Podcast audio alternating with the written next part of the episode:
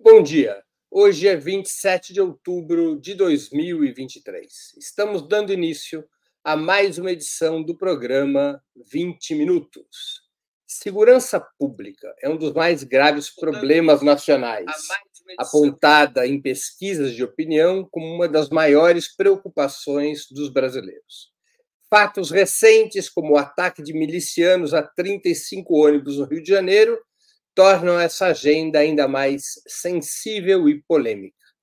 Ainda que a segurança pública seja primordialmente uma tarefa dos estados, segundo a Constituição brasileira, o governo federal também reúne várias incumbências, tanto no que diz respeito aos crimes federais, quanto no que se refere à coordenação e ao financiamento das polícias estaduais.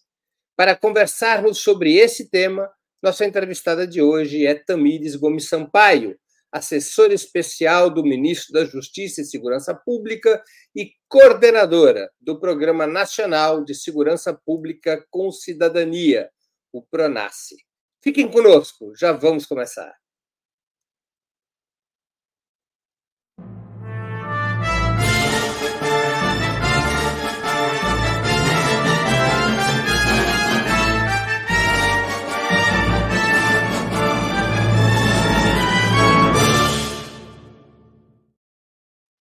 Bom dia, Tamires. Muito obrigado por aceitar nosso convite. Uma honra ter sua presença no 20 Minutos. Bom dia, Breno. É um prazer estar aqui dialogando com vocês sobre esse tema tão polêmico e importante, né? Tamires, vamos começar do começo. O que é o PRONAS?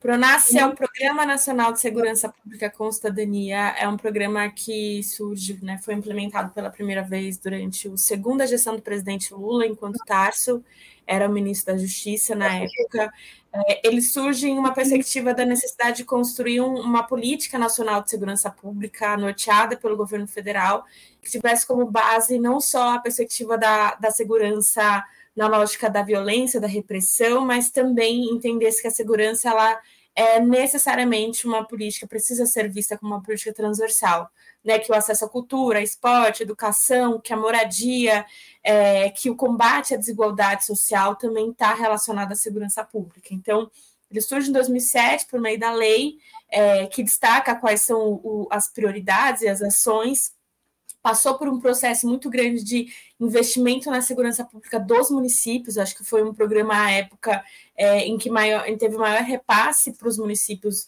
é, de ações né, e orçamento para investimento na segurança pública. Nessa época, as guardas civis acho que tiveram uma expansão muito grande no, no país.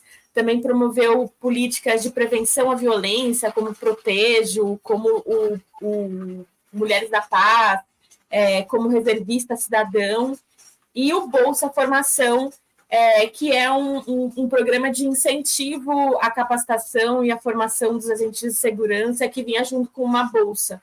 À época, o Bolsa Formação, a ideia era que ele garantisse um processo e um, um, incentivo né, para os governadores dos estados ampliar e, e, inclusive, construir um piso nacional dos, do salário né, dos policiais de segurança, mas como não foi possível, é, o governo federal, através dessa lógica né, do incentivo à capacitação, da formação, é, construiu Bolsa Formação nesse sentido. Então, o Pronasce surge né, nesse cenário da necessidade de um programa nacional, de, de transversalizar o debate da segurança, e agora né, foi descontinuado já em 2012, 2013, é, depois do golpe contra o presidente Dilma, aí, que acabou completamente essas ações, e agora, em 2023, com a retomada do presidente Lula no governo federal, a gente retoma o programa também nessa perspectiva com algumas mudanças.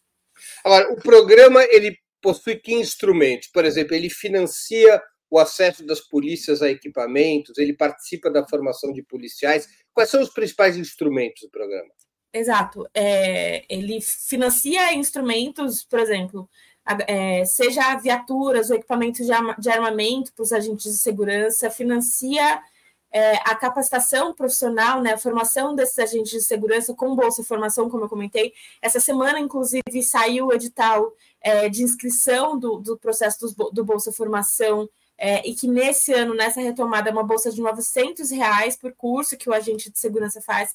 Inclusive, vou aproveitar aqui o espaço, porque ontem, que foi o primeiro dia de inscrição, no, na primeira hora, 200 mil policiais tentaram se inscrever no Bolsa Formação. Você imagina que o sistema Quantos caiu. policiais do país? Nossa, sim, de cabeça eu. Eu sei que são 500 mil policiais militares. É, aí tem os policiais civis que é um pouco menos, e mais os policiais bombeiros, e mais a Guarda Civil Municipal. Um milhão e meio, mais ou menos. É, mais ou menos isso. 200 mil. É, na, nas primeiras horas, assim, para você ter uma ideia. E a gente tem 100 mil vagas né, de bolsas desse, pelo menos na, nessa versão agora que a gente saiu. É um primeiro edital. A ideia é a gente ampliar isso no ano que vem. Mas o sistema ele caiu de início, porque não, não conseguiu é, alcançar né, essa quantidade de pessoas, e, e agora, agora de manhã já, já estabilizou o sistema, então já está dando para fazer as inscrições, e a gente vai prorrogar provavelmente até segunda-feira por conta desse problema no primeiro dia. É, então, tem esse processo de capacitação e tem as políticas de prevenção é, que tem uma atuação que o governo federal também financia. Né? Então, por exemplo, a gente agora vai retomar, um, vai construir um programa chamado Pronas Juventude, que é em parceria com o MEC, é, em que a gente tem uma focalização em jovens que estão nesses territórios com alto índice de violência, ou que passaram pelo sistema socioeducativo, ou que estão em famílias, né, fazem parte de famílias que estão é, em situação de violência doméstica ou que são atendidas pelo Bolsa Família, né? Então a gente vai focalizar bem quem são esses jovens. É, eles vão receber cursos, oficinas no contrato escolar por meio dos institutos federais, essa parceria com o MEC, ser acompanhados por, por equipe multidisciplinar, de assistente social, de psicóloga, e receber uma bolsa. E aí toda essa estrutura, é, tanto na perspectiva curso, das oficinas, dessa equipe multidisciplinar, quanto a Bolsa, é o governo federal que, que financia por meio do PRONAS. É, então, tem essas ações, tem tanto equipamento para forças de segurança, viaturas, armamentos, a Bolsa Formação, mas também, ao mesmo tempo, tem as ações de prevenção é, que é voltada para a população. Tem também editais, por exemplo, esse ano a gente lançou um edital de 30 milhões de fomento a coletivos de cultura que fazem atuação nos territórios prioritários do PRONAS, que são baseados com os indicadores de, de violência. É, então, tem essa, essa, essa dupla chamada, vamos dizer assim, né? Por um lado, a gente faz um processo de fortalecer e capacitar as instituições de segurança e os agentes de segurança, e por um outro, a gente constrói uma ação de, de prevenção, de capacitação, de fortalecimento da sociedade civil que atua nesses territórios com alto, com alto índice de violência. Também, quando você fala em bolsa de formação, quem que realiza a formação? É bolsa para essa formação ser realizada onde? O governo federal que realiza a formação é, em parceria com os estados. No caso do Bolsa Formação, a gente delimitou é, cursos específicos que são baseados nos eixos prioritários do Pronace. Esse ano a gente focalizou os eixos, né? São cinco eixos prioritários enfrentamento à violência contra a mulher, políticas de segurança com cidadania em territórios com alto índice de vulnerabilidade e violência. O terceiro é educação e trabalho para presos egressos. O quarto é acolhimento às vítimas e familiares de vítimas de violência letal. E o quinto é o enfrentamento ao racismo estrutural, que é um eixo específico, mas ele acaba sendo transversal porque dialoga com todos os outros. Então, nós temos cursos que estão relacionados ao agente de segurança, agentes da, de segurança pública a Defesa da Democracia e o SUSP, tem cursos de letramento racial e segurança pública, tem cursos de enfrentamento à violência contra a mulher e a segurança, tem cursos sobre o papel do município na segurança pública, que é mais voltado para as guardas civis municipais. Esses cursos eles são implementados de maneira presencial ou de maneira online. O governo federal, por meio da Senasp, que é a Secretaria Nacional de Segurança Pública, e da Senapen, que é a Secretaria Nacional de Políticas Penais, né, eles, cada uma das secretarias tem uma diretoria específica para a formação, uma diretoria de ensino e pesquisa. É, essas diretorias, elas formularam o curso, convidaram os professores, fizeram o processo de gravação dos cursos ou de é, atualização, né, de montagem do que seria o curso presencial, e esses cursos que estão recebendo agora a inscrição dos agentes para que eles possam se inscrever para fazer, e aí a partir disso eles se vão receber essa bolsa que é paga também pelo governo federal, pela Senasp pela Senapem. E os cursos são dados por equipes do próprio Ministério, não é através de convênios com universidades ou algo parecido, são equipes do próprio Ministério. É, ou pessoas, né, especialistas, gestores que o Ministério convidou. Entendi, entendi. Deixa eu te perguntar uma outra, uma outra coisa. É, o Pronas apresenta uma série de metas sobre criminalidade. Quem quiser conhecer essas metas, pessoal, basta ir ao site do programa. Né? Vou pedir para a produção até subir aqui para as pessoas poderem também acompanhar é, em fonte primária o que é o Pronas. As ações do programa junto aos estados e municípios são condicionadas ao cumprimento de metas estaduais, ou seja, há um sistema de premiação e punição a estados e municípios que cumprem metas? Interessante você falar sobre isso, porque essas metas do Pronace, elas estão ligadas ao Plano Nacional de Segurança Pública que existe. Os estados que possuem metas específicas para várias áreas. E os estados, eles precisam produzir todos eles um plano estadual que que reflete essas metas nacionais no âmbito dos estados. Então, sim, é, nessa lógica né, do plano nacional, os planos estaduais e os municipais que estão sendo construídos nesse momento, em especial com os municípios prioritários do Pronace, que eu não cheguei a comentar, mas a gente delimitou a atuação do Pronace em 163 municípios que concentram 50% das mortes violentas intencionais, que aí abarca homicídio doloso, latrocínio, lesão corporal seguida de morte, feminicídio e mortes decorrentes de intervenção policial. É, então, esses 163 municípios, a gente está construindo uma ação específica é, de, de, capacitação, de fortalecimento, de articulação, construção de plano municipal e dessas metas. Mas, sim, essa meta nacional ela tem uma articulação direta com, com metas estaduais e municipais, que e, o que dá base a isso é o Plano Nacional é, de Segurança Pública. Mas, mas, por exemplo, quando um Estado não cumpre uma meta, há algum mecanismo digamos, de punição em relação ao acesso ao Paranaf, e o oposto, quando a meta é cumprida, tem algum sistema de premiação, de maior facilidade para acessar os instrumentos do Pronace? Como é que funciona essa relação? o Pronace ele é uma das ações, né, uma das, das ações que, que envolve um plano de, de ação na segurança pública, né, o PAS. É, dentre essas ações está a lógica do Sistema Único de Segurança Pública, né? Então, esse processo de repasse, é, ele é repasse de orçamento do governo federal para os estados, ele é regulamentado por meio da lei do SUSP, do Sistema Único de Segurança Pública, e do Fundo Nacional de Segurança Pública. Essa lógica da meta nacional e das, das metas estaduais, elas são estabelecidas por meio disso. O, a lei do SUSP, a lei dos repasses, ela delimita que os estados precisam, e aí a gente tem uma obrigação, né, o governo federal ele tem uma obrigatoriedade de, independente do que acontecer, 50% do orçamento do Fundo Nacional de Segurança Pública precisa ser repassado para os estados, precisa ser repassado, é um repasse obrigatório que está colocado na lei.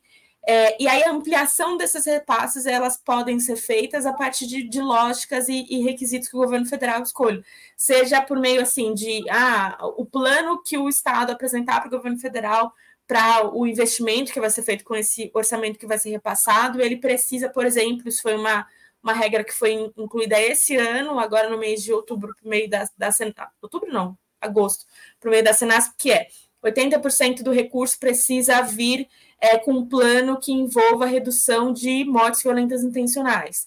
10% do recurso precisa vir com um plano que envolva ações de enfrentamento ao feminicídio nos estados. 10% do recurso precisa vir com um plano que envolva qualidade de vida dos profissionais, em especial projetos que é, estejam relacionados à saúde mental. Então, isso condiciona os estados a promover uma ação específica em relação a isso. Agora, a gente tem essa obrigatoriedade do repasse e os estados precisam cumprir as ações. As metas, elas estão sendo acompanhadas é, com o passar do, do tempo, né? Inclusive, esse ano, no meio do ano, era o prazo que os estados tinham para fazer a atualização do plano estadual. E aí a gente está agora no processo de reavaliar o plano nacional, vão ser mudadas algumas coisas, inclusive algumas metas vão ser incluídas, e de avaliação dos planos estaduais e das metas que foram colocadas. É, como a lei do SUSP ela é recente, ela é, 2000, ela é de 2018, e o processo de implementação dessa lei ele está sendo muito foi muito devagar né? nos últimos anos ele basicamente não aconteceu e agora que esse a partir desse ano que a gente está num processo mesmo de implementação disso essa avaliação das metas ela está acontecendo agora né um processo recente mas que com certeza vai envolver uma lógica de, de redução ou aumento a depender é, do Estado se de fato conseguir cumprir ou não. Mas esse é um processo que está em avaliação. Hoje, na prática, é, o esse repasse ele é obrigatório para os estados, desde que eles cumpram com essa lógica né, dos requisitos dos planos de ação, é, com informações que precisam passar para o Sinesp, que é o Sistema é, de Informação da Segurança Pública Nacional, é, algumas lógicas né, de mecanismos de controle que existam no Estado. Então, hoje, hoje, a gente tem essa obrigatoriedade. A gente está no processo agora de estudar como é que consegue amarrar ainda mais né, esse processo do repasse. Então, diz, qual é o grau de interferência do governo federal na organização e atuação das polícias estaduais e municipais? Não tem interferência. É, a gente vive num, num, num, país, né, numa república federativa, né, é, os entes federados eles têm uma autonomia entre si. O governo federal, numa perspectiva de segurança, ele possui a responsabilidade de induzir, né, ele pode induzir políticas públicas. Então, por exemplo, é, esse exemplo que eu acabei de passar, né, de que os estados eles precisam construir e 80% do recurso que o governo federal passa precisa estar relacionados a ações de redução de mortes violentas intencionais, 10% de redução de feminicídio, mais 10% de qualidade de vida. Isso é uma lógica de indução, né? O governo federal construiu uma regra para induzir os estados a promover políticas é, que envolvam essas, essas áreas que para nós é prioridade. Mas o estado ele pode se recusar, por exemplo, a fazer esse plano e não receber o recurso. É, isso pode acontecer, o estado tem autonomia para isso. É, outro exemplo, a gente está construindo agora o Bolsa Formação, é, que tem como base os eixos prioritários, então tem como base formações que estão relacionadas a os agentes do SUS para a defesa da democracia, né, o enfrentamento ao racismo, segurança pública, enfrentamento à violência contra a mulher, segurança pública, uso de tecnologias na segurança, né, então o uso das, das bodycams, por exemplo, né, das câmaras corporais para a segurança pública. São formações que o governo federal tem como, como prioritárias né, para os agentes de segurança na ponta, nos estados e nos municípios, mas que os estados têm autonomia ou não para aderir. Inclusive, aqui o Arthur está dizendo isso. Todos os estados aderiram ao Pronace e à Bolsa Formação, menos São Paulo. São Paulo não aderiu ao Pronace, não aderiu à Bolsa Formação de maneira delimitada. Inclusive, é o estado que tem o maior número de, é, de policiais militares, policiais civis, enfim, tem o maior número de policiais, seria o Estado, inclusive, que receberia a maior parte dessas bolsas, e hoje os agentes de segurança pública do Estado de São Paulo não vão poder se inscrever no Bolsa Formação, não vão poder fazer, é, receber o, o, o valor né, do Bolsa Formação, porque o Estado se recusou a aderir. Então, o governo federal não pode obrigar o Estado, não pode obrigar o agente a fazer isso, eles têm autonomia. Mas o governo federal tem a possibilidade de construir ações de indução seja por meio dos repasses né, do Fundo Nacional de Segurança Pública, seja por meio das doações de equipamento, seja por meio das formações é, que a gente acontece, e o Estado tem, né, o governo federal tem promovido essas ações, inclusive esse diálogo, mas tem alguns estados que simplesmente se negam e a gente não tem como forçar o Estado, porque é isso, é uma lógica de república federativa, os estados têm autonomia, né, se foram eleitos pelo povo também, têm autonomia para é, articular as, as responsabilidades que lhe foram é, que lhes são competência, né, com base na Constituição Federal. E aí, no caso das polícias estaduais, polícias militares, bombeiros, policiais civis, eles são, estão sob a responsabilidade do governo estadual, né? Então, o governo federal ele pode agir nessa perspectiva de indução. Deixa eu insistir um pouco no tema formação, educação. Muitos dos problemas referentes ao trabalho policial, segundo é, diversos estudiosos, incluindo a violência e o desrespeito aos direitos humanos, teria como origem a formação precária e reacionária dos policiais. Você explicou o sistema do Bolsa Formação. Já é possível, já foi possível constituir uma rede formativa uh, que atinja um grande número de policiais, ou agora, com esse novo edital, é que está se dando os primeiros passos em relação a isso? É, acho que agora com esse edital está se dando os primeiros passos. Outros passos estão sendo construídos. É, existe uma, uma diretriz nacional de, né, da formação dos agentes de segurança pública, uma base, quase como se fosse um currículo base, que é diretriz para os estados e para os municípios construírem. Né? Tem uma base de diretriz de educação para Polícia Militar, para Polícia Civil, para os bombeiros, para as guardas, e isso está sendo atualizado, está sendo construído no que se refere às guardas, está sendo atualizado no que se refere às outras forças de segurança dos estados. Né? Esse processo de atualização é importante porque também trabalha nessa lógica da indução, só que nesse, nesse caso né, da base nacional, essa diretriz nacional da formação, os estados eles precisam é, construir as suas, as suas bases estaduais ou municipais com base nessa nacional, assim como é o caso do Plano Nacional de Segurança Pública. Né? Os estados não podem fugir do que está colocado das diretrizes das ações que estão no plano nacional. Ele precisa se basear no plano nacional para construir as estaduais e os municípios também. E no caso dessa diretriz nacional de educação, né, diretriz nacional, como se fosse uma base nacional curricular, é, os estados e municípios também precisam. Então, essa também é uma forma né, do governo federal ter um processo de indução maior sobre quais são os temas, quais são as, a, as ações né, que estão sendo colocadas para os estados e municípios para a formação desses agentes. Esse processo de atualização está em processo. Né? Provavelmente no início do ano que vem, é, essa atualização vai estar tá finalizada. E aí tem um processo de demorar, porque essa atualização não pode ser só o governo federal faz, né, coloca um plano nacional com base no que é, a gente quer e, e, e, já era. Não, precisa ter essa construção com os, com os estados, as secretarias estaduais de segurança pública, com os, os, as entidades de classe dos agentes de segurança, com movimentos sociais, inclusive, né? Então, essa atualização ela está sendo feita e construída com, com ação, né? É, sobre a liderança da Senasp, a Secretaria de Segurança Pública e a Diretoria de Ensino e Pesquisa, é, com essa lógica de diálogo constante com os especialistas, com movimentos, com os agentes de segurança e as entidades de classe, e com os, os governos estaduais, por meio da Secretaria Esse edital agora que você falou que abre 100 mil vagas, ele é o primeiro edital, digamos, massivo para a formação ou já teve outras experiências anteriores? Ou já teve planos pilotos antes de ter esse edital?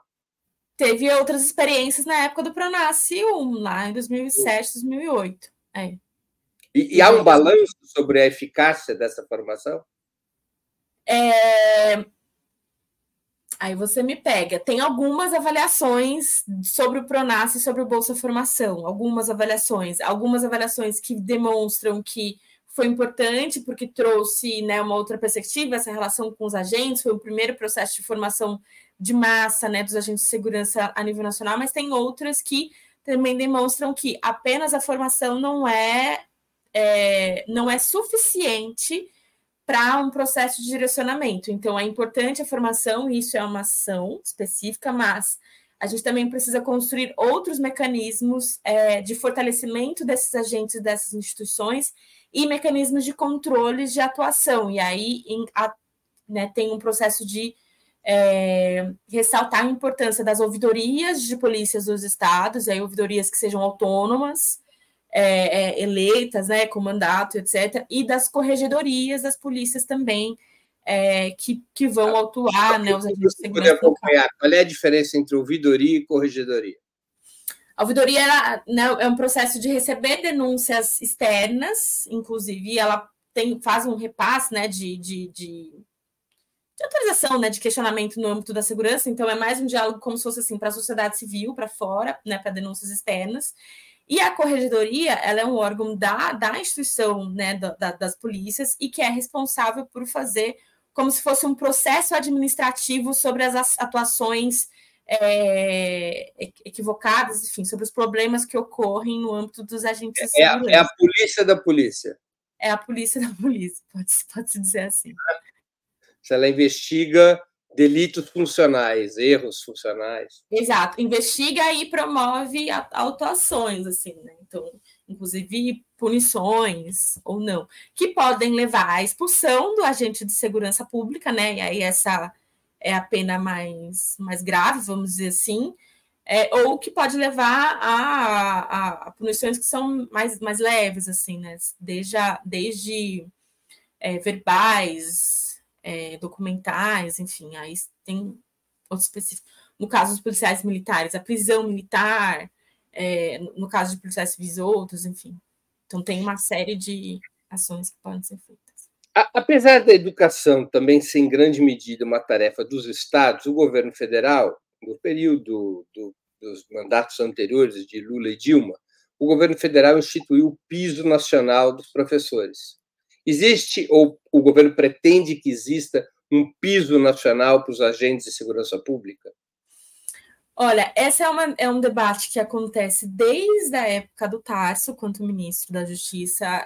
Eu comentei, né? O, a primeira ideia era estabelecer um, um, piso nacional dos agentes de segurança, em que, no primeiro momento, o governo federal iria é, fazer um repasse com a diferença para os estados por um, um, X período, e depois os estados que iriam se responsabilizar é, pelo valor do piso nacional em relação aos estados. Isso não foi possível, não teve um acordo, vamos dizer assim, entre os agentes, entre os governadores, na realidade, na época.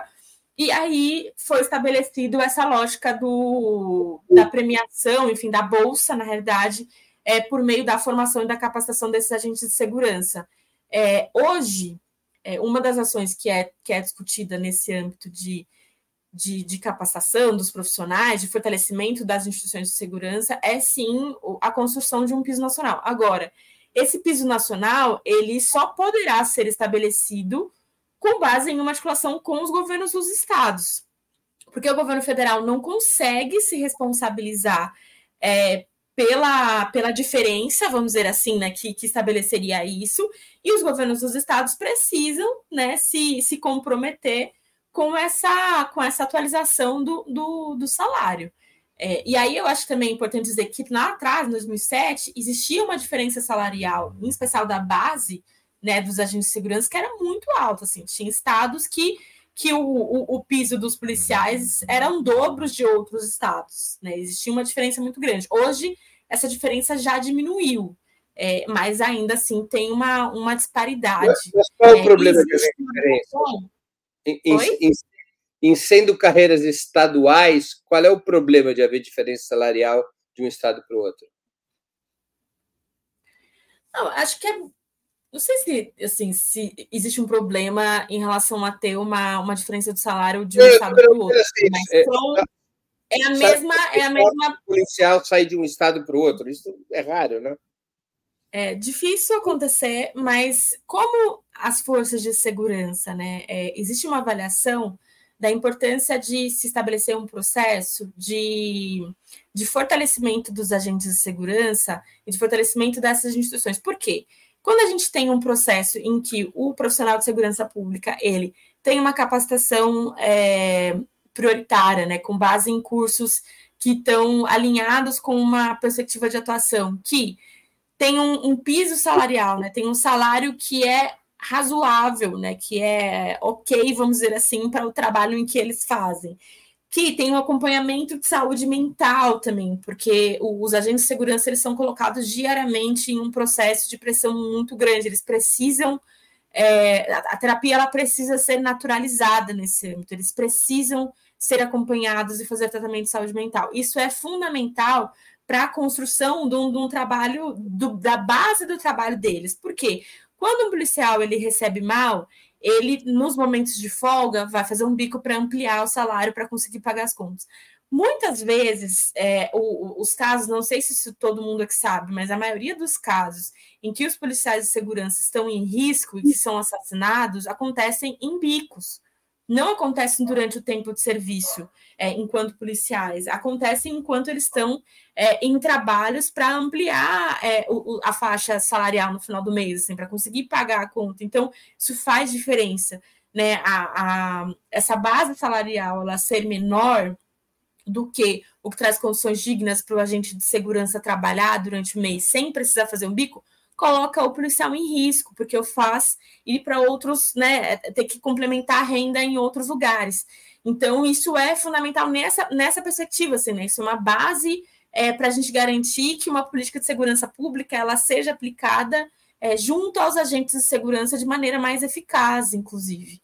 É, agora, os estados, eles têm autonomia nesse processo. Então, a construção de um piso nacional também é isso, assim, é um processo de diálogo, de convencimento com o governo e com a sociedade, porque esse orçamento vai vir da sociedade, né? Isso passa por uma ampliação do, da arrecadação é, é, dos estados junto à sociedade para conseguir ampliar. Então, assim, isso é um processo de diálogo é, que precisa ser feito com todo mundo. E aí, eu acho que uma das, das ações no âmbito do Pronace, que eu acho que, que, são a, que é a mais importante, porque é isso, assim, a gente tem o Fundo Nacional de Segurança Pública que faz o repasse para os estados e, e para os municípios, a gente tem os, a, a, doação de viaturas, ah, tem o processo de capacitação, mas eu acho que uma das ações mais importantes é essa ideia da segurança pública com cidadania, né? A segurança e aí segurança pública com cidadania não é só ações de prevenção é, é, para a sociedade civil, é também ações de prevenção para os agentes de segurança. Né? Entender que a segurança se constrói com base no combate à desigualdade na garantia de direitos, é garantia de direitos para a sociedade e para o agente de segurança. Né? É, é, a proteção da vida da sociedade e do agente de segurança também. Com isso, Perdão.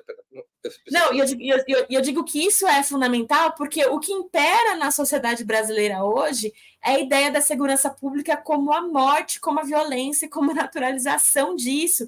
Isso não traz segurança pública, isso não traz proteção à sociedade, muito pelo contrário.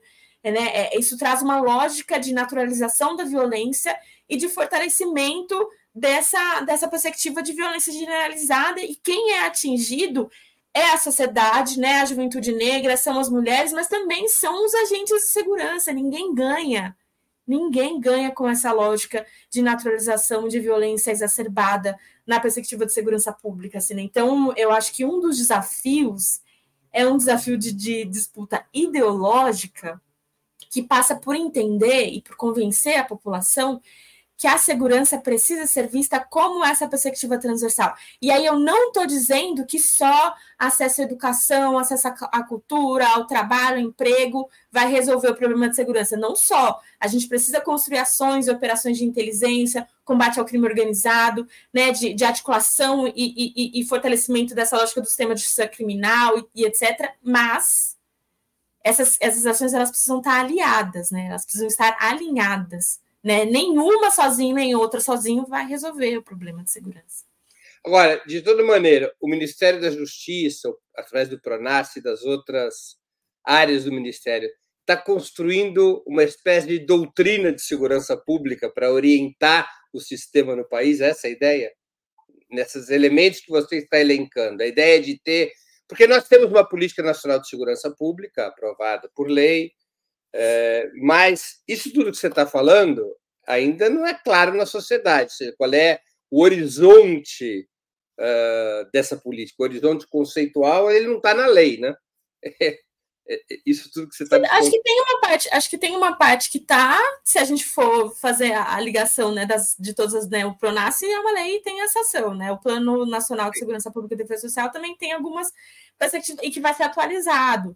Né? A lei do SUSP também traz outras. Eu acho que se a gente combina todas essas legislações, a gente consegue entender o norte de uma lógica de como a gente quer. Para chegar ao público, eu pergunto, porque para chegar, à sociedade, chegar à sociedade, em geral, não basta a lei, o público não lê lei. Não, por óbvio, isso é um, isso é um exercício, um trabalho de comunicação, né? E é por isso que eu falei aqui agora, acabei de falar, que eu acho que um dos principais desafios nossos passa por um processo de, de, de, de comunicação, disputa ideológica nessa perspectiva de, de ideias, né, em que a população compreenda qual é o papel da segurança pública e, e, das ações de segurança pública, né? De como elas conversam entre si, de como elas são fundamentais ser trabalhadas em conjunto. Então, sim, acho que o governo federal hoje, né, por meio do ministro Avdino, tem tem tentado construir uma articulação de fato de, de, de, desse papel da indução do governo federal junto aos estados e municípios, né, na construção de uma política que direcione para um caminho, né, um caminho em que é, fortaleça as instituições, capacite os agentes de segurança, que faça doação de equipamentos, que faça repasse de orçamento é, para os estados e municípios, é, que, com, que construa uma dinâmica né, de, de operações de inteligência e que sejam certeiras no enfrentamento ao crime organizado no Brasil, mas que também, ao mesmo tempo, é, promovam essa, essa, essa ideia né, de que a segurança ela se constrói também com base no, nas outras ações do governo federal, né, na prevenção, na bolsa. Isso o ministro fala muito, assim, na né, escola em tempo integral, segurança pública, Bolsa Família, segurança pública, minha casa, minha vida, segurança pública. As ações de, de fortalecimento é, é, de direitos trabalhistas, né, é, igualdade salarial entre homens e mulheres, também está ligada à segurança pública. É, então é um, é um é um processo aí. Vem cá, é, uma estudiosa importante da área de segurança pública, que é a Jaqueline Diniz, ela, numa uhum. entrevista recente que ela me deu, ela falou é, de que um problema na segurança pública brasileira é a falta de protocolos. Ela até se referiu a uma série britânica, é, agora me foge o nome da série, em que ficava muito claro que para cada ação da polícia britânica tem um protocolo, o que pode fazer, o que não pode fazer, ou seja, uma, de tal maneira que a ação policial ela passa a ser regulada por instruções passo a passo, e, e que isso teria tido na história da polícia britânica um elemento decisivo para reduzir a letalidade policial, aumentar a eficácia policial e assim por diante. o Brasil tem isso, seja, essa pro, isso avançou-se nisso em se estabelecer esse tipo de protocolo. Isso é uma incumbência que o governo federal pretende assumir, criar esses protocolos?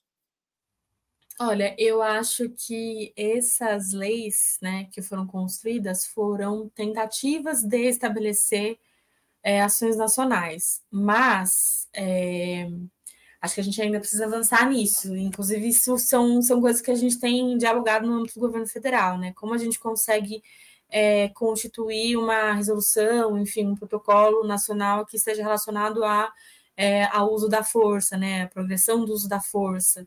Como a gente estabelece critérios e normativos que vão nortear os estados e municípios é, na formação desses agentes de segurança por meio, por exemplo, da diretriz é, eu vi que teve uma pergunta aí que falava assim: ah, o que o governo federal está fazendo para impedir que as guardas se militarizem? É, eu acho que esse, esse processo da, da, diretriz nacional, né, da base nacional curricular para as guardas, ela é um caminho para garantir isso, que no processo da formação dos guardas no início, né, não, não, não cumpra uma lógica é, militarizada de formação, e sim uma lógica de segurança civil, de proximidade, né? Isso é uma é uma atribuição que o governo federal consegue, pode, deve é, atribuir. É, a gente está agora vendo no, no, Congresso Nacional, e aí isso é uma coisa que não passa pelo legislativo, né, não necessariamente pelo executivo, é uma, um processo de aprovação de lei orgânicas né, da Polícia Civil, da Polícia Militar, e, e essas leis orgânicas elas também estabelecem algumas atuações e, e e poderiam avançar menos ou mais, e aí vai depender do que o Congresso, se não me engano, agora está no Senado, né? Está discutindo e, e, vai aprovar ou não. Isso é uma coisa que é, envolve o poder legislativo, mas no que se refere ao poder executivo, eu acho que sim, acho que a gente pode avançar na construção desses protocolos, mas, repito, é um processo complexo, porque a gente também não pode é, interferir na atribuição de outros entes federativos que possuem autonomia e que foram eleitos para promover e ter essa autonomia. Então, é, é isso, né? Nós ainda vamos descobrir que essa história de ser uma federação é uma baita roubada. Não sei, eu sei que, o, que hoje, hoje é assim. Eu fui conhecer uma experiência, e aí acho que vale a pena também dizer. É, no início do ano, quando a gente estava no processo de elaboração do PRONAS, ainda não tinha os eixos prioritários, né? Essa, essa questão da, da focalização dos territórios, a gente fui eu, secretário nacional de segurança pública Tadeu e, e, a, e uma parte da equipe dele, a duas diretoras com essa experiência da Colômbia. É, Medellín Bogotá, né? Medellín era uma das cidades mais perigosas do mundo, o índice de violência, vocês terem uma ideia, né? A ONU considera epidêmico uma violência que passe de uma taxa de 10 por 100 mil habitantes. Em Medellín, mortalidade, essa, né? Exato. Essa, em Medellín, essa taxa era de 400 por 100 mil habitantes. Né? Era absurdo o, o, o, processo de violência dinâmica que existia lá. Hoje, exato, nos anos 80, 90. Hoje, na época do, dos quartéis, né, enfim, do, do, do narcotráfico, mas Pablo Escobar, para quem assistiu a série, é, hoje essa taxa é de menos de 20 por 100 mil habitantes. E, e, isso em um prazo, né, em um curto período de tempo, e isso aconteceu, a gente foi lá pessoalmente para estudar a experiência, o que aconteceu, quais foram né, as, os principais processos de dinâmica. E a Colômbia, ela, é uma, ela tem uma lógica de uma polícia nacional, né? É, é, é uma outra lógica, né? Não é uma república federativa como é aqui no Brasil. Então, cada um, cada país tem a, a sua o fato, Breno, é que hoje o Brasil é assim, a gente tem que lidar com essa realidade. O governo federal tem esses desafios. Deixa eu fazer uma correção, eu cometi um erro gravíssimo, porque ela é muito amiga minha. É Jaqueline Muniz, não Jaqueline Diniz. Hum, né? É uma das grandes especialistas em segurança pública. É da é, UF, é uma isso, referência. Isso, Jaqueline Muniz. O cansaço, às vezes, o cansaço e a idade faz a cabeça, às vezes, confundir os nomes. Tamires, deixa eu passar para um outro tema. Por que, que os governadores, incluindo os do Partido dos Trabalhadores, têm tantas dificuldades em comandar as polícias militares e acabam até se subordinando a essas corporações? Muitas vezes adotando políticas aparentemente de alta letalidade ou de alta violência policial, como ficou recentemente constatado pelos números recordes de mortes provocadas pela PM baiana. Qual é o problema estrutural que leva a essa situação?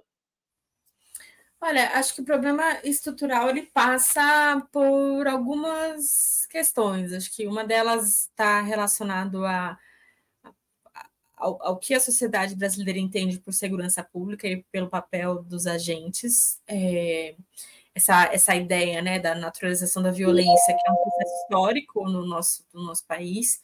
Acho que esse é um ponto. Acho que um outro ponto é, é a lógica da ditadura militar e o pós-ditadura militar e o fato de que os agentes de segurança pública, em especial as polícias militares, na pós-ditadura, é, não, não aconteceu um processo de, de democratização, de, de, de, de, formação mesmo, né? É, e de mudança numa perspectiva de orientação em torno desses agentes de segurança pública. Então, né, na época, e aí isso eu não era nem viva, isso é o que me contam, né? Na época do processo da Constituição Federal, a lógica do artigo 144, o artigo 144 ele deveria ser regulamentado e deveria ser regulamentado para uma lógica de um período de democratização do país, né, e as forças de segurança.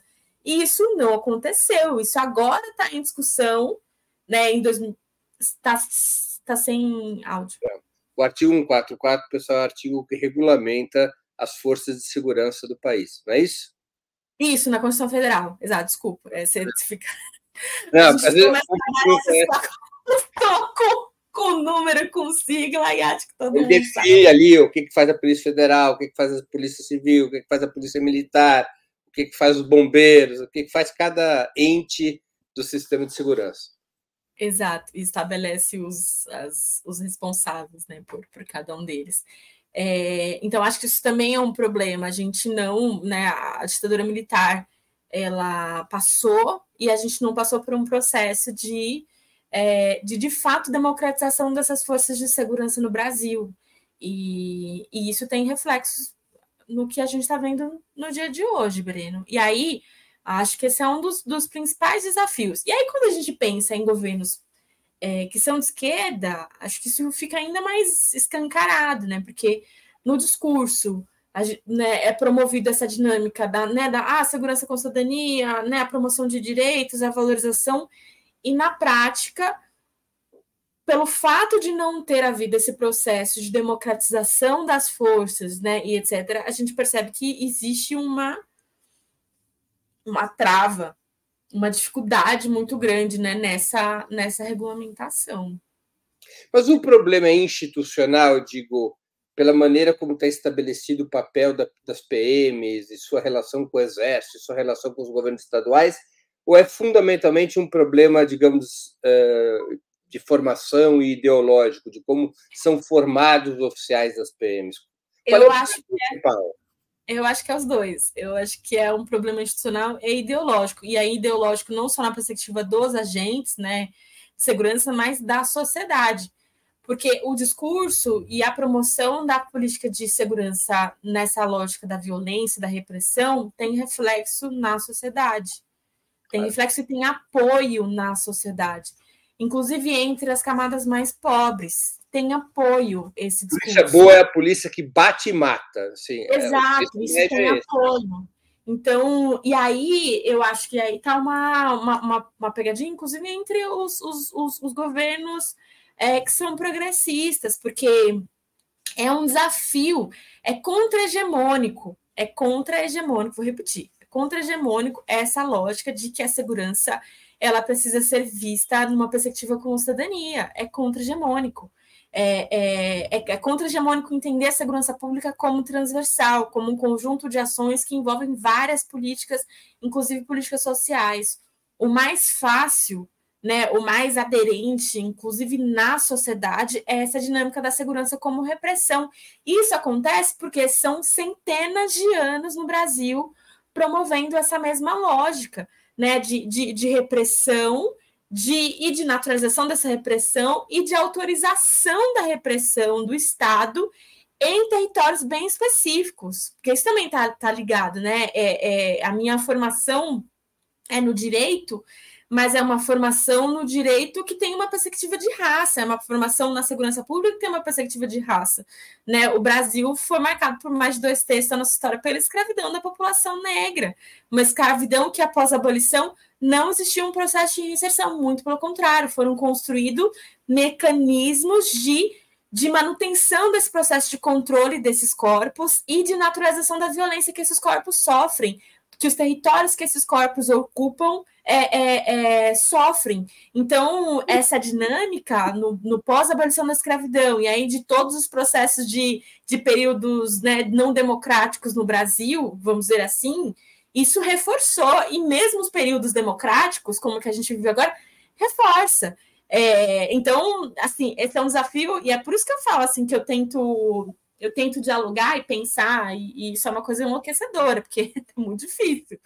Como é que o, o, essa dinâmica né, de um Programa Nacional de Segurança com Cidadania é, vá para além da, do fortalecimento das forças de segurança, da formação, da doação de equipamento, de programas de prevenção, mas extrapole para uma dinâmica de disputar o que, que é, como é visto uma política de segurança no Brasil, como a gente entende o que é política de segurança e como a sociedade entende o que é política de segurança no Brasil também. Entendi. Agora, Tamires, qual seria o problema institucional? O programa? O problema, institucional em relação às, às polícias militares e os governos. O institucional, eu acho que o fortalecimento de corregedorias e ouvidorias poderiam resolver uma parte muito grande disso. É, é, e isso é um dos pontos. Tem mais corregedoria e ouvidoria que as PMs? Acho que todas têm, todas precisam ter, até as guardas, para serem consideradas formalizadas, vamos dizer assim, precisam ter corregedoria. Agora, a questão é, existir o órgão, e a questão é o órgão, ele de fato produzir uma atuação concreta diante é, das operações que acontecem.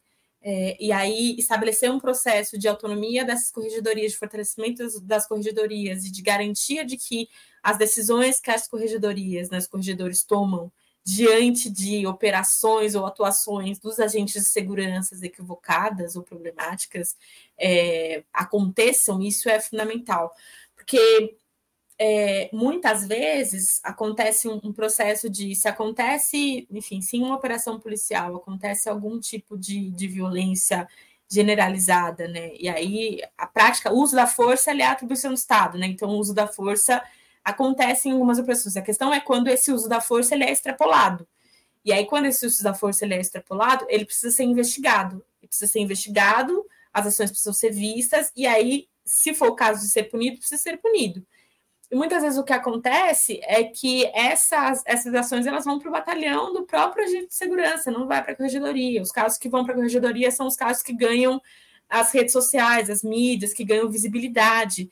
É, e não são todos os casos que ganham visibilidade. Então, eu acho que uma maneira de É, e aí não sei se resolve o problema em si, porque não existe fórmula mágica para segurança, né? São, é um conjunto de ações que precisam ser construídas, mas acho que um dos, dos, uma das ações possíveis é esse processo de fortalecimento é, das corregedorias e das ouvidorias. Vamos mudar para um outro assunto. Um dos problemas mais destacados do país na área de segurança pública é o encarceramento em massa com as prisões abarrotadas se transformando, como muitos dizem, em universidades do crime, o celeiro onde as facções organizadas recrutam os seus soldados. São mais de 800 mil presos, a terceira população carcerária do planeta, a caminho, talvez, de logo se transformar na segunda.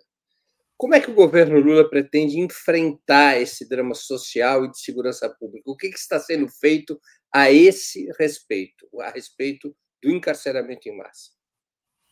Olha, é, o ah, vou falar o que, no que se refere ao Pronace, que é o que eu tenho gerência, né? O Pronace tem um eixo que é, é, o terceiro eixo, que é um eixo de fomento à política de educação e trabalho para presos e egressos.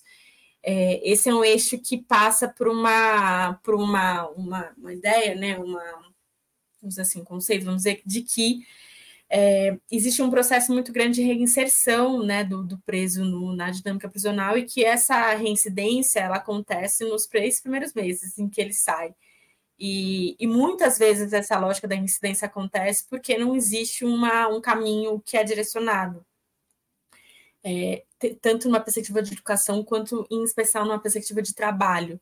É, eu estava assistindo de novo um, um documentário que chama a 13 Emenda, e esse documentário tem como base, dentre várias outras coisas, um livro de uma pensadora americana, norte-americana, né, que é a Michelle Alexander, que fala sobre...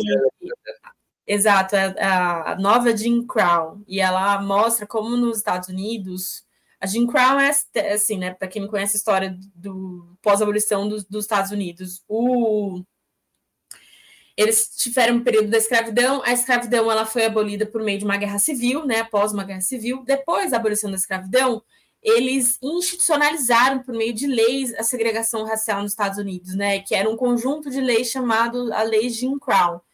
É, essas leis de Jim Crow elas foram superadas há pouco tempo agora, na década de 60, na década de 60 no, do século passado agora, 1960 mais ou menos, por meio das marchas de direito civil, Martin Luther King, etc.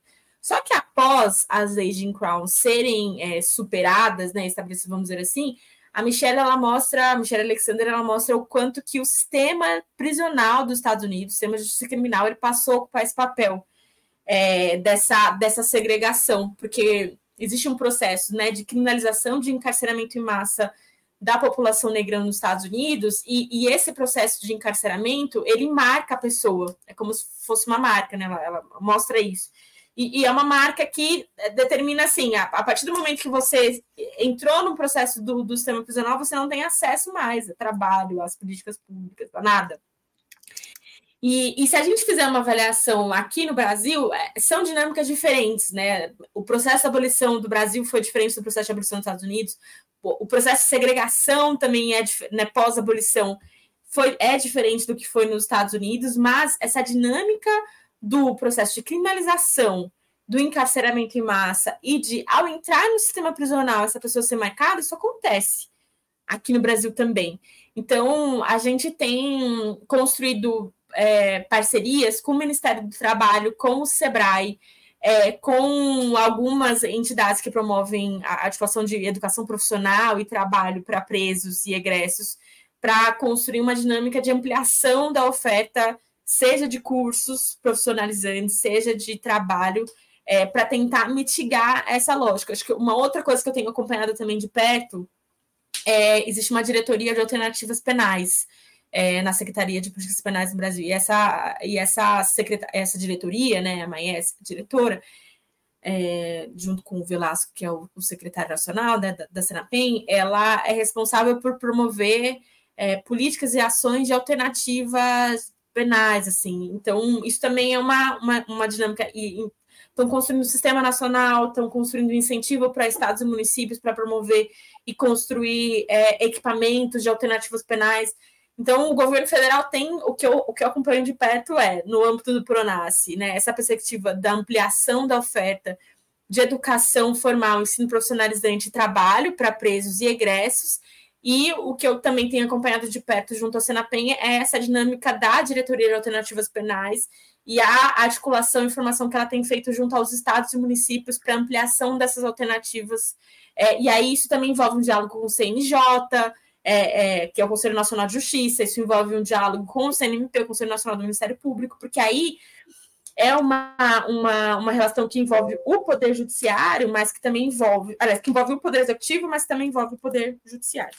Tá acabando minha bateria aqui. Colocar. Tá bom. Então, quando você coloca, deixa, deixa eu te perguntar uma outra questão. É, existem alguns países é, que o governo cria agências especializadas em acompanhar a vida dos presos e em realocá-los na sociedade, ou seja, em arranjar empregos. Opa, ela caiu, vamos esperar voltar. Ah, está aqui, não caiu não. E, e fazer com que as pessoas, os egressos da, da, das prisões, quando eles entram na progressão penal, é uma agência que ela arruma emprego para os, os, os, os detidos, para os presos. Né? Uh, e, a, e com apoio legislativo, ou seja, com leis que obrigam as empresas de maior porte a revelar, a, a reservar cotas para ex-presos, etc. Eu me, eu me lembro de ter feito matéria sobre isso nos anos 80 em um país que funcionava assim, era a Itália. Não sei se funciona ainda, mas ela funcionava assim. Você estava preso, na hora que ele saía do regime fechado para o regime semiaberto, quem arrumava o emprego não era ele, era a agência do governo. E havia uma lei na Itália que obrigava empresas, eu acho que acima de 500 trabalhadores, a ter um percentual para ex-presos. E essas vagas eram dessa agência governamental. Então não havia o problema de não realocar presos, porque a agência controlava o número necessário de vagas e ela própria ia formando. Era uma agência que cuidava da formação e da alocação dos presos.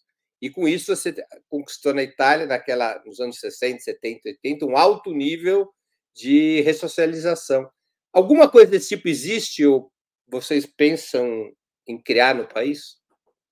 Olha, ah, não, eu não tenho conhecimento de uma agência. O que eu tenho conhecimento são as diretorias e a secretaria, e essas diretorias tem a diretoria de políticas penais, que é responsável por pensar atuações que ocorrem dentro né, do sistema prisional, e tem essa de alternativas penais, que é responsável por pensar atuações fora é, do sistema prisional, seja antes do preso entrar, no caso das alternativas penais, e aí alternativas que não estejam ligadas à privação de liberdade, ou seja, quando o preso é um egresso, né, quando ele sai do sistema prisional e, e encaminha. Então, não tem conhecimento de agência, tem conhecimento da nossa secretaria e das diretorias. É, essas diretorias e a secretaria, ela tem tentado, durante esse ano, construir um processo de ampliação dessa oferta de educação formal, junto ao MEC, né, o EJA prisional, educação e ensino profissionalizante, Pronatec prisional, articulação com o SEBRAE para educação empreendedora nos presídios, etc. É, e oferta de trabalho junto ao Ministério do Trabalho, junto a outros, outras entidades, etc. Né? Isso está em processo de articulação e, e elaboração, assim, né, para ampliar essa oferta. Outra coisa que também está sendo construída junto, no âmbito da Senapem é, é são a construção de fábricas, né, de, de fábricas aí variadas, né, fábricas de, de produção, uma, uma parceria que a gente fez agora, né, no mês de março. No mês de março foi anunciada uma política nacional de dignidade menstrual, menstrual, né? É, essa política nacional, ela envolve a distribuição de absorventes é, por meio do SUS. E a gente construiu uma, uma parceria para que parte desses absorventes que vão ser distribuídos sejam produzidos no âmbito das unidades prisionais. É, para, inclusive, é, resolver uma, uma questão que envolve a dignidade menstrual das pessoas presas, né? mulheres presas, pessoas que menstruam, que, são, que estão presas também. É, ou seja, a produção ser feita no âmbito do, dos presídios, essas pessoas terem acesso a, a, a esses absorventes e também é, essa produção ela ser escalada a nível nacional também para contribuir com o processo da distribuição dos absorventes pela rede SUS, do SUS. É, mas eu acho interessante essa ideia. Aí, uma outra coisa que também está acontecendo agora, existe uma norma normativo federal é, que estabelece porcentagem de, é, de contratação no âmbito do serviço público de pessoas egressas do sistema prisional. Isso está sendo estabelecido agora, vão ampliar, inclusive, a porcentagem. É, e aí, isso é uma, uma forma também de fazer o que você está dizendo que essa agência promovia, mas Acho interessante, vou até pesquisar, não sabia dessa experiência, vou pesquisar essa que você falou da Itália, para ver se ainda existe ou não. existe, isso é antes de você nascer. Para ver se existe ou não, vou... Matéria, eu que eu fiz essa matéria deve ter sido 85, 86. Uma pergunta de um espectador nosso, Wilton Santos, que contribuiu com o Superchat. Obrigado, Wilton. O governo federal não erra em abrir a possibilidade de privatização de presídios, inclusive com financiamento do BNDES, essa atitude não favorece o encarceramento em massa, como ocorre nos Estados Unidos?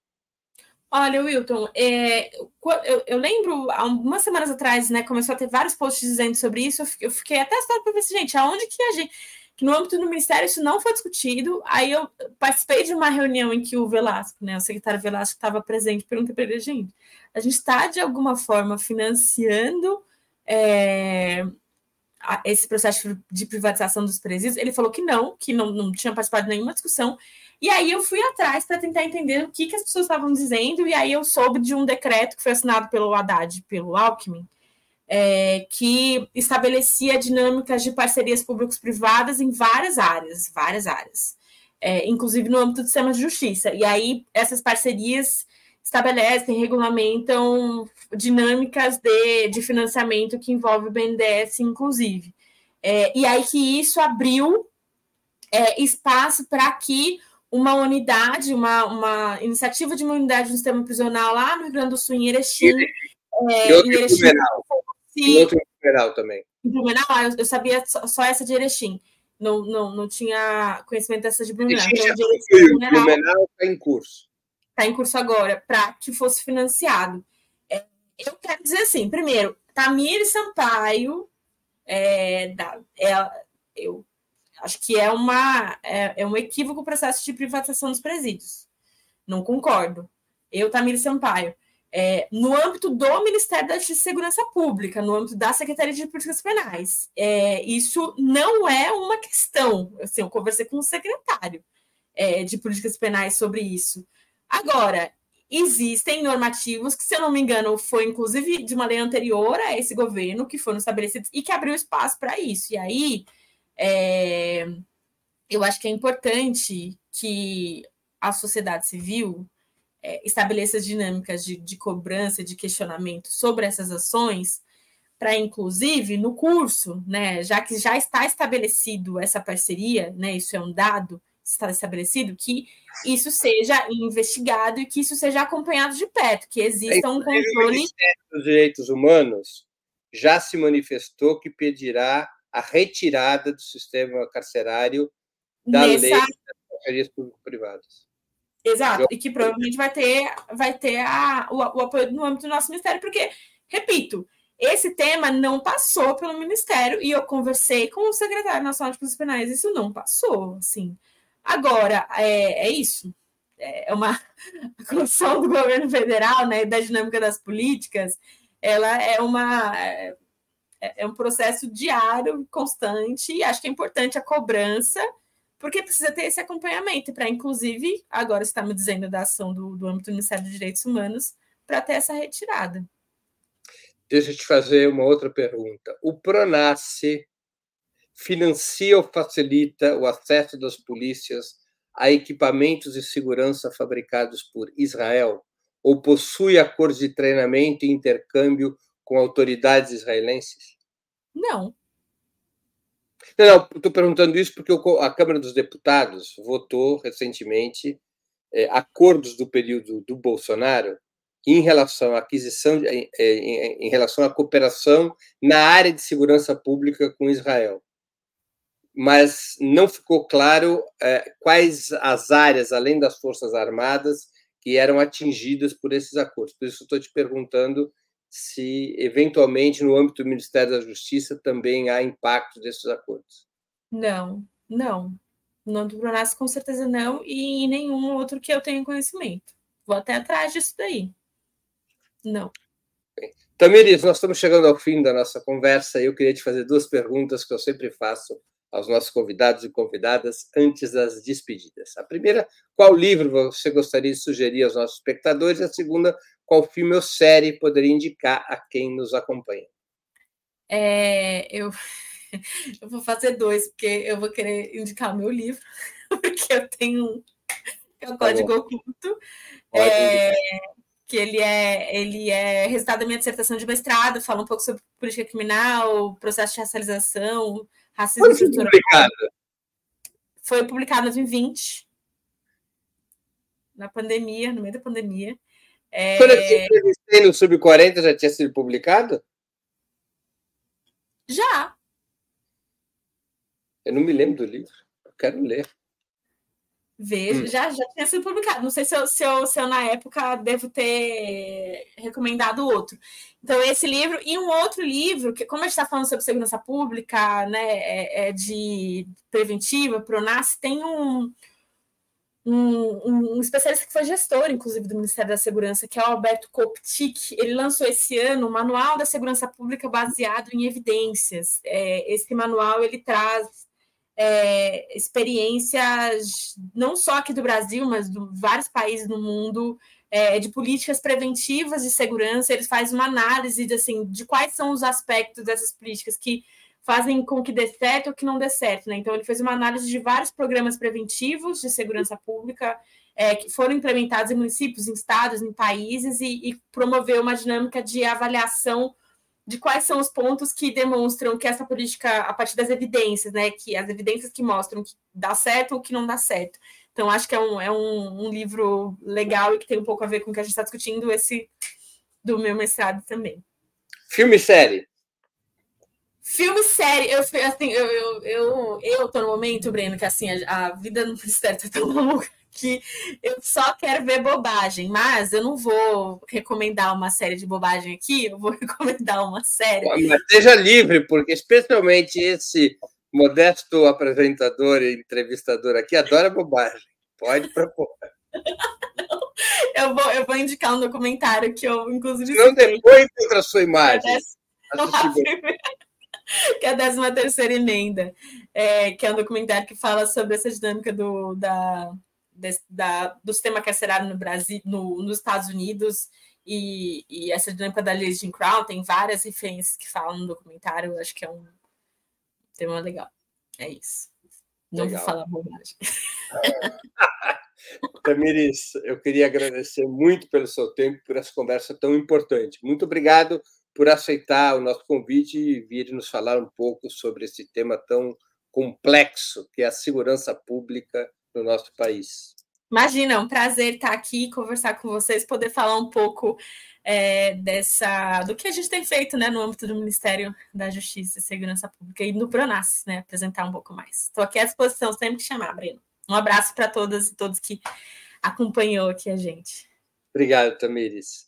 Também agradeço a todos e todas que assistiram esse programa, em especial aqueles e aquelas que puderam fazer contribuições financeiras ao nosso site e ao canal de Ópera Mundi no YouTube. Sem vocês, nosso trabalho não seria possível e não faria sentido. Um grande abraço a todos e a todas.